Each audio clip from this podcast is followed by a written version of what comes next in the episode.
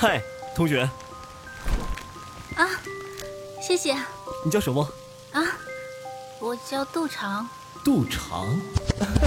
欢迎收听浪漫言情多人有声剧《和你错过的旧时光》，作者：孟妍妍，由喜马拉雅荣誉出品，小佩直播。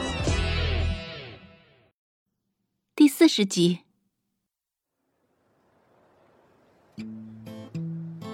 第一次怀揣着这么惊喜的秘密回到寝室，杜长激动的在寝室里转了好几个圈儿，怎么也坐不住。他真想赶紧跟徐子寻诉说，分享他的喜悦，但是一想到贾承勋要他保密的要求，他艰难的把这天大的惊喜和秘密忍在肚子里，兴奋的小脸蛋通红，都快憋坏了。正在他在寝室里坐立不安的时候。徐子寻回来了，都长上前一把拉住徐子寻的胳膊。徐子寻，我跟你说，我五一假期要去。我回来啦！刘桂荣正好推门进来，破天荒的兴奋的大喊一声。蒋师姐刚收了洗好的衣服进来，看到刘桂荣这个样子，虽然她才高他们一级，但是早就见惯刚刚恋爱的小女生的各种反应，笑了。真不错，这个五一呀，咱们五零七真是硕果累累呀！看来大家的收获都不小啊。刘桂荣头一次用了大到肚肠能听见的声音。徐子寻，你这个假期去哪儿？还是回家吗？可不，还能五零七五零七，徐子寻在没？下来有人找。在。那个年月，手机在大学生们中间还不是很流行。M 蛋的男生找女生，基本都是在寝室楼下的社管处用喊话器喊。所以，哪个女生要是被喊到，那实在是再美妙和幸福不过的信号。徐子寻一听，眼神里都是笑意，甩甩长发，笑眯眯的，一步一步飘飘然的就下了楼，一直到快熄灯了。徐子寻才回来，都常躺在自己的被窝里，翻来覆去的睡不着。在他的心里，早就把和贾承勋怎么去 S 市、怎么看演唱会幻想了一千遍了。一直到后半夜，杜长才在无限的憧憬中迷迷糊糊的睡去。等到他醒来的时候，发现整个寝室都没人了。只剩他一个还大睡未起，啊！糟糕！哎呀！杜长一个高蹦起来，拿起这个放下那个，不知道先做什么好。最后，他抓起枕边那块杜妈从菜市场上给他买的五块钱的电子表，一看，呀，都十点了，贾成勋是不是来找过他了呀？他想去洗漱，又怕寝室里没有人，错过贾成勋来喊他。最后，他在童雅静和徐子寻那里找到了点存水，简单洗漱了一下，然后坐在床上等贾成勋。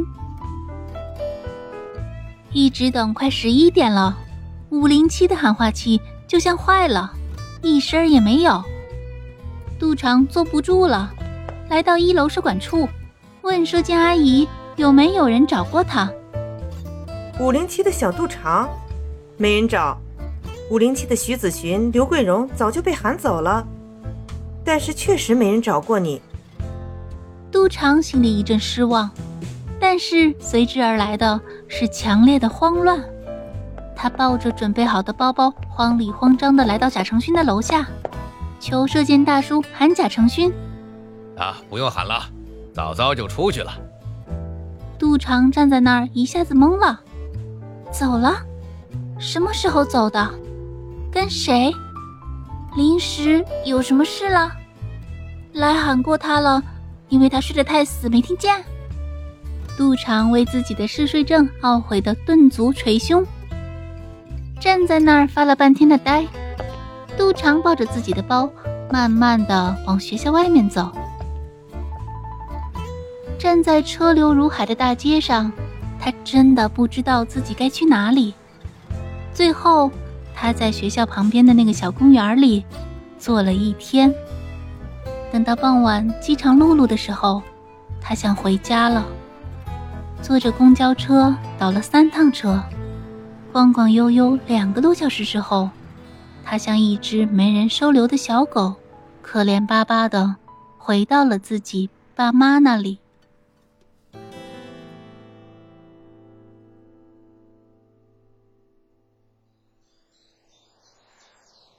第二天，他神情恍惚的昏睡了一天。第三天，他实在在家待不住了，抱着包包，行尸走肉一般，又坐了两个多小时的车，换回 M 大。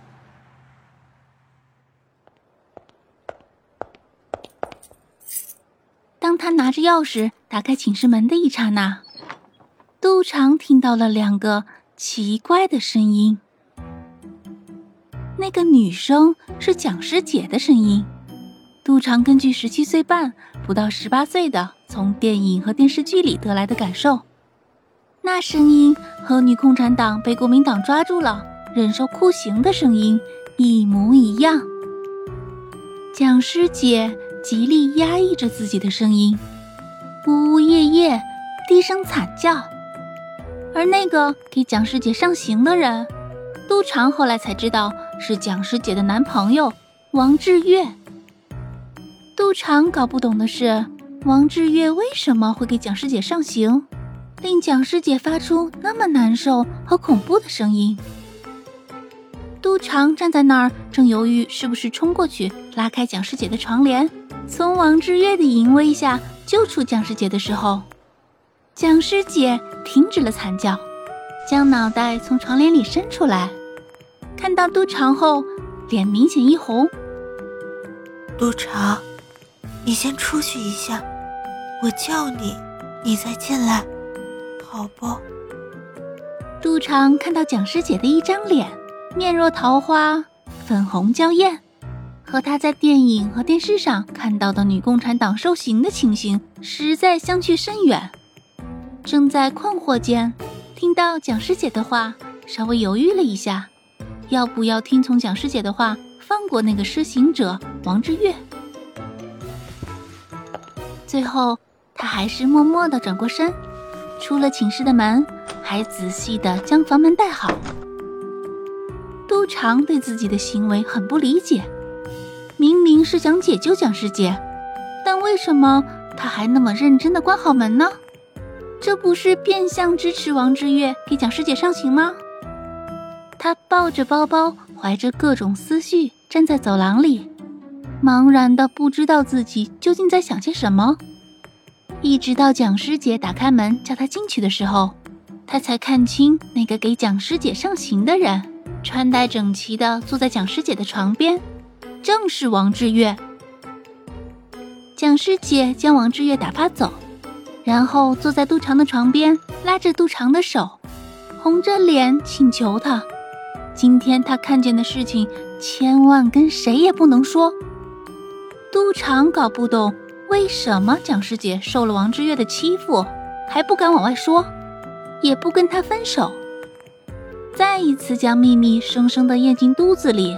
被要求保守秘密的杜长，无论课上还是课后，越来越多的时候。两眼发直，发呆很长时间。